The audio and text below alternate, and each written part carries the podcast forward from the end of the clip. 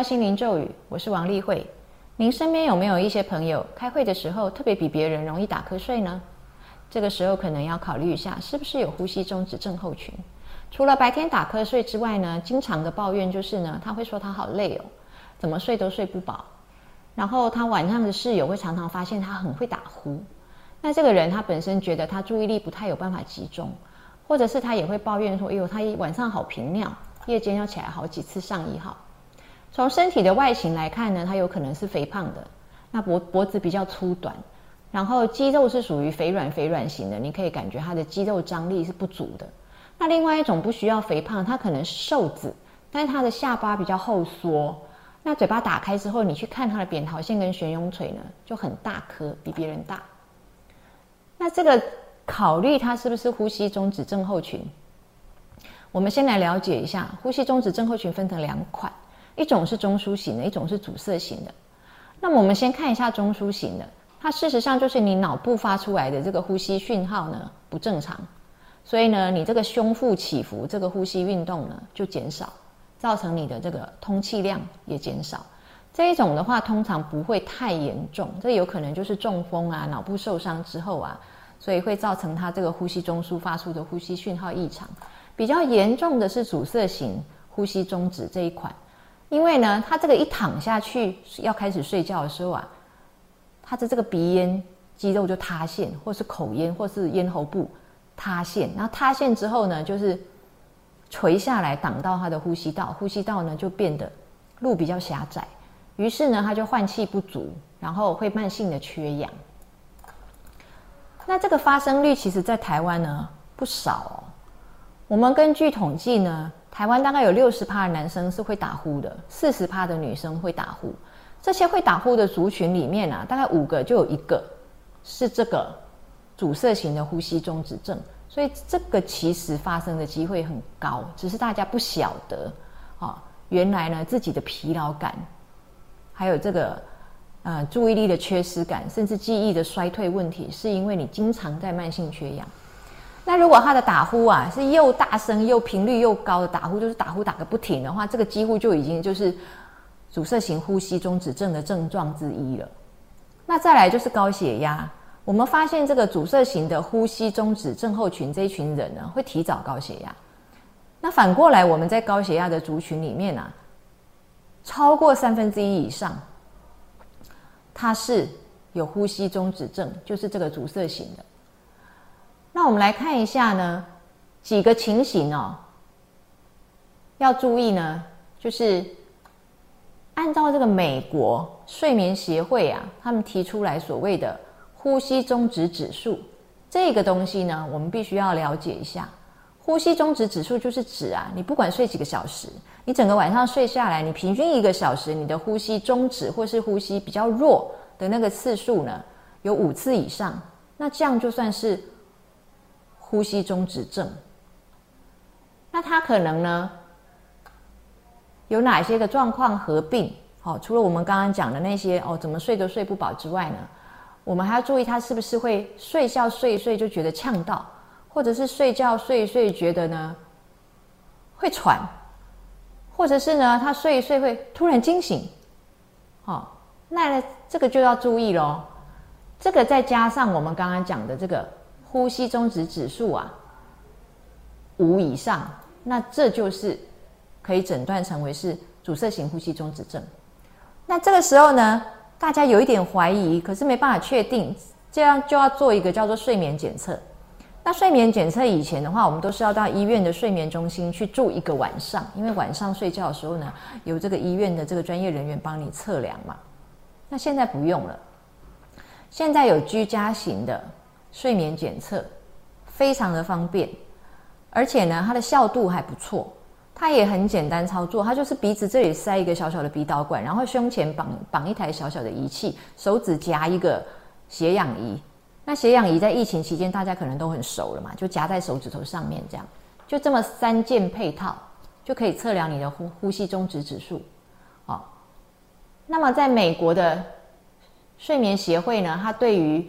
这个呼吸中阻的轻重程度的定义呢？它是认为，如果你的这个呼吸中止指数五到十五之间，那算轻度；十五到三十的话算中度；三十以上的话叫重度。那台湾的这个标准呢稍微宽松一点，我们自己用我们自己的一个指标，我们是认为呢，五到二十算轻度，二十到四十，二十到四十算中度，然后超过四十的话算重度啊，这是比比较宽松一点。那到底怎么治疗呢？其实这个也就是一个保守治疗，就很好了。哦，就是叫做正压呼吸器，就是你要带一个，每天晚上睡觉的时候，你都要一台仪器，小小台了啊，然后带一个一个面罩 mask 这样。但是这里以前这个面罩就是口跟鼻啊全部一起罩住，所以感觉上不舒服啊。就是你这个左翻右翻翻身的时候，你就觉得你这个脸上有一个东西，你就不舒服。那现在呢有更新版的，哦，就是它就做一个一个头套呢套在头上，然后呢。hold 住你的鼻子，这样就可以了，有比较舒服了啦，就不会卡塞到你的脸这样。那再来呢，就是现在的设计是到了完全不用按按键的地步，你就是这个小小仪器，你就是把它插头插着，然后晚上要睡觉的时候，你就这个头套啊跟这个小鼻塞啊拿来拿来罩住，然后它一开始侦测到你有在呼吸的话，就会自动启动，所以非常适合老人家，就完全不用操作按键，非常适合。然后它会远端的去收集到你的数据，然后分析之后就知道你的 AHI，就是这个呼吸中止指数的情况。那美国睡眠协会呢，除了这个建议呀，哦，推荐啊，哦，推推荐建议说你这个上呼吸道结构异常的话，我们还是优先首选用保守的方法，就是这个正压呼吸器。那它还有另外几个情况，他会建议你不不然就去做手术了哦。对于做手术的这个需要是这样子，就是呢，首先你是没办法接受用正压呼吸器，或者是你就是不想用。那这种人的话，如果你的身体质量指数 b a b m i 在四十以下的话，会建议你就直接转到睡眠外科那里去啊，就是做一些矫正手术这样。然后，如果你是 B M I。大于等于三十五，就是你 BMI 是三十五以上，这个就真的是也肥胖的蛮厉害的嘛哦。然后你又不愿意用，或是你没办法承受这个正压呼吸器的这个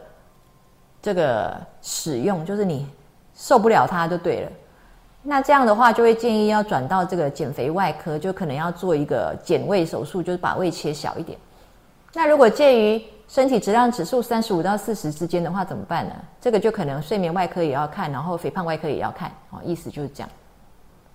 那如果呢，你的身体质量指数小于四十，然后你是愿意用正压呼吸器，只是用的不大好，不大持续使用时不用的话，那这个美国睡眠协会它也 suggest，就是也建议要不要你也干脆去做睡眠的外科处置这样哦。